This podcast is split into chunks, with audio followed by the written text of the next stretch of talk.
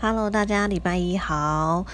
嗯，这个周末其实我跟一个朋友聊天，我们就在聊到开车习惯。因为其实我本人是一个有汽车驾照，但是呢，那个驾照就是一直被我拿来当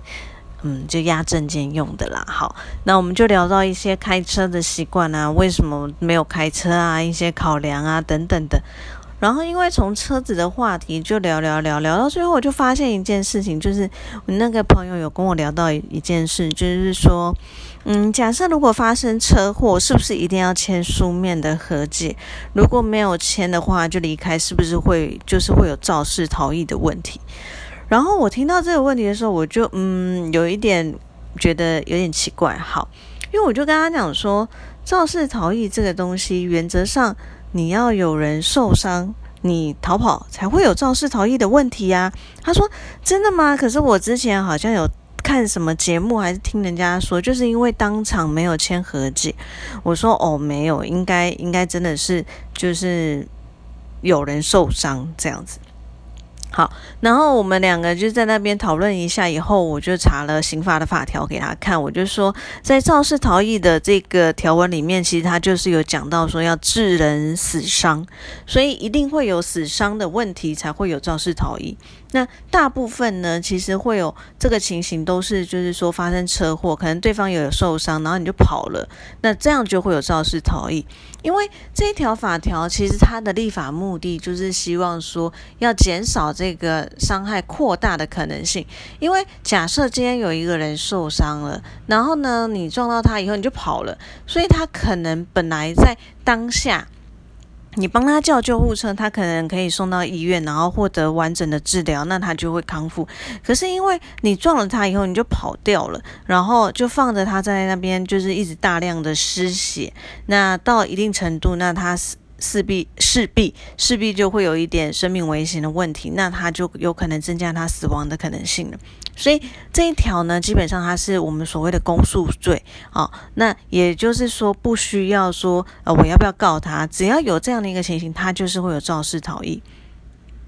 所以，一般在车祸案件来讲，大家比较了解的可能就是过失伤害，因为你只要有受伤，你就可以告对方过失伤害。那除了其实这个过失伤害之外，最常见的还有就是肇事逃逸啦。这两条罪基本上就是在车祸案件当中，它就是会呃可以说是一起出现的东西。那有时候啦，真的我们会跟大家讲，就是说。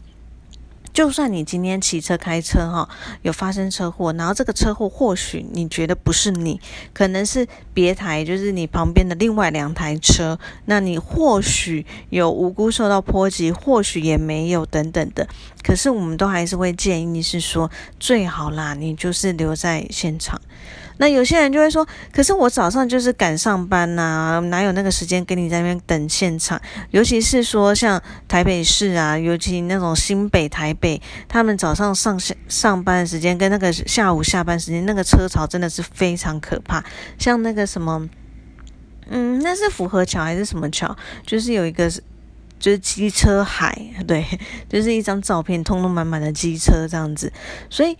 通常在这个情况下，大家就会觉得说啊，那个车祸又不是我造成的，可能就会想说要赶快离开。但真的啦，我们会劝大家，如果可以的话，跟公司说一下，你现在可能有发生车祸了，所以要晚到或是要请假。因为如果你今天认为你没有任何的责任，你就跑掉了，或许结果对方告的就是有可能是你哦。因为其实我们真的看过蛮多案件，也都是这样。那当然啦，当然，如果说呃车祸发生的时候，我们都还是会建议大家就是留在现场，然后要报警。然后如果说你有任何监视画面那一些，也最好都要提供。或者是说你觉得可能附近的商家会有照到类似的东西，你也可以跟警察说一下，请他问问看可不可以去调那一些资料哦。因为也曾经有遇过，就是呃。在一个完全没有监视画面的一个路口发生车祸，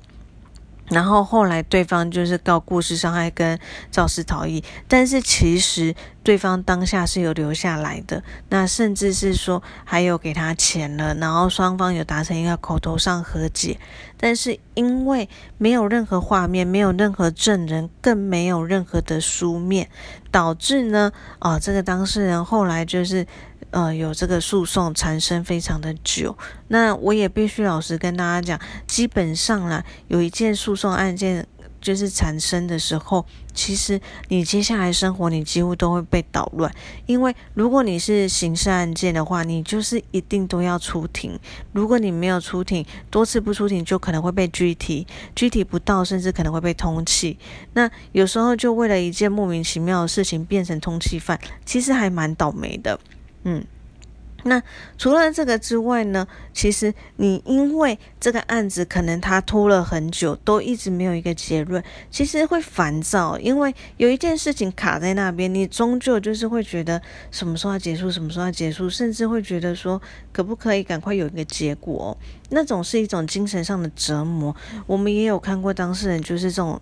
简单的车祸案件，但是他搞到说睡不着，要去看精神科这些的哈，所以也会跟大家讲，就是说，如果可以，就是像我刚刚讲的，发生事情的当下，不论是不是真的是你哦，因为有时候可能我们认为不是我们，但是发现监视画面或是一些行车记录器上面，结果好像又跟我们相关哦，所以。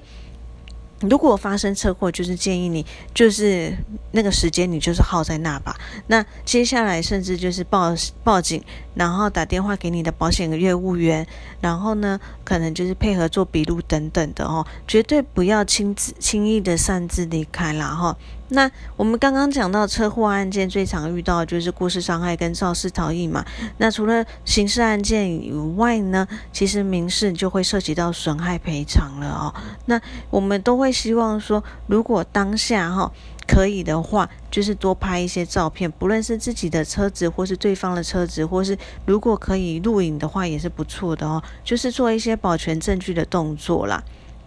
像我弟弟之前就发生车祸，他自己去撞了一台汽车，然后汽车又撞了摩托车，然后你看他是撞人的，但是他其实自己伤最严重，那别人都没什么伤。那后来他在呃医院的时候，我就有陪他，就是我因为我后来有赶到现场，那其实那些人都还不错啦，也都有配合到医院，那我就去看了他们的车子，那我也拍拍照这样子。那这个拍照哈。像我这个是比较事后在处理的时候，其实当场现场就有人，那我们就是一起来确认一下有哪些地方是这个车祸造成的哦，所以也会跟大家讲说，如果可以拍照录影，这些都是最好，因为这是保全你自己。我们常遇到就是有些人他可能车祸发生以后，莫名的哦，刚开始都还好哦，后来给你增加了一堆医药费，或者是车子的修，就是那个修护费用等等的哦，因为。我都会开玩笑说，车祸其实它有点像是一个合法诈欺呀。可能你本身就已经有一些像是呃骨质疏松症啊，或者是什么关节需要更换等等，恰好发生了这个车祸，恰好你需要处理的这些地方刚好附近就有个伤口，那。有时候啦，现在人真的，我必须说没有那么善良，他就可能会借机，就是把这个费用也灌在他要跟你请求的车祸损害赔偿的费用了。所以通常啊，我们都会希望大家尽量多保存一些对自己有利的证据哦，免得自己变成一个冤大头。好。那今天的分享就到这边啦，好像有一点震惊无聊。嗯，对啊，礼拜一其实我也不知道跟大家分享什么，那就先这样子啦。那希望我们礼拜三还有机会再见喽。我也希望我可以继续努力的再找一些故事或者是经验来跟大家分享。那我们礼拜三见，拜拜。